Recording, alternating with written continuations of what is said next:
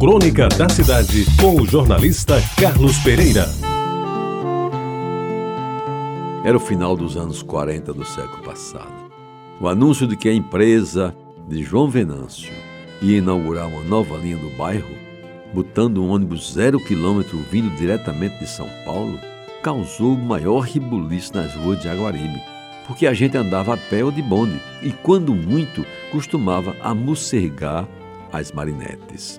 Amocegar, para quem não sabe, pegar morcego, pegar carona, e as marinetes, para quem também não sabe, eram as lotações que existiam naquele tempo.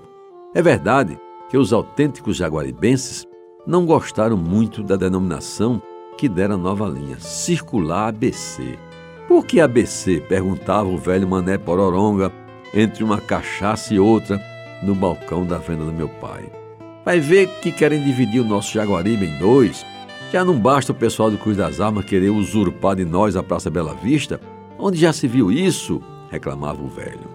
Abstraindo-me da polêmica que não passava de uma discussão entre desocupados, o que me interessava mesmo era ver passar o primeiro ônibus e para isso nos deslocamos todos para Floriano Peixoto, pois quem se ocupava dos transportes da cidade decidiu, talvez para concorrer com os bondes, que a nova linha de ônibus iria pela Floriano e voltaria pela Vasta da Gama. O percurso começava e terminava na Lagoa, e o ponto de volta era ali nos fundos do antigo Colégio Sagrada Família, no final da Vasta da Gama. Evidentemente, tudo em Jaguaribe. Resta dizer, meus amigos, que o circular ABC beirava os limites de Cruz das Armas, passando pelo oitão lateral do 15º Regimento de Infantaria, para servir aos habitantes da Rua da Jaqueira e da Rua do Abacateiro. Ah, que saudade desses nomes de rua! Retornando pela Praça Bela Vista até entrar na Vasta da Gama. O ônibus novo, como eu me lembro, era lustroso, bonito e vermelhão. Tinha na frente bem visível a estrela da Mercedes-Benz e a novidade, o nome da linha circular ABC, em painel luminoso que aparecia bem mais, é claro, quando anoitecia na cidade.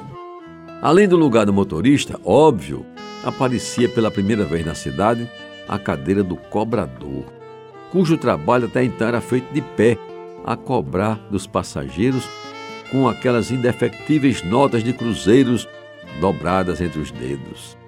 Agora, no circular ABC, ele viajava bem sentadinho numa das cadeiras laterais do ônibus, cujos bancos, recordo bem, eram estofados, o que aliás deu origem à maldade de vândalos que cortaram de faca o alcochoado, levando a imprensa e a sociedade à época a verberar contra o ato considerado criminoso e contrário ao progresso da nossa cidade.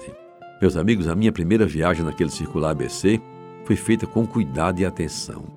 O assento escolhido estava junto à janela, para ver melhor e ser identificado pelos pedestres que se postavam nas calçadas à espera da novidade. E de preferência nos bancos da frente, para ficar mais próximo do motorista.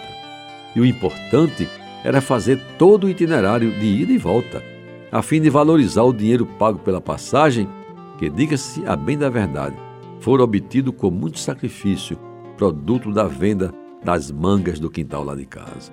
Ficou registrado assim na minha lembrança a primeira vez que andei no ônibus de verdade. E talvez por isso, o circular ABC daqueles anos já tão longe, dele guardo belas recordações.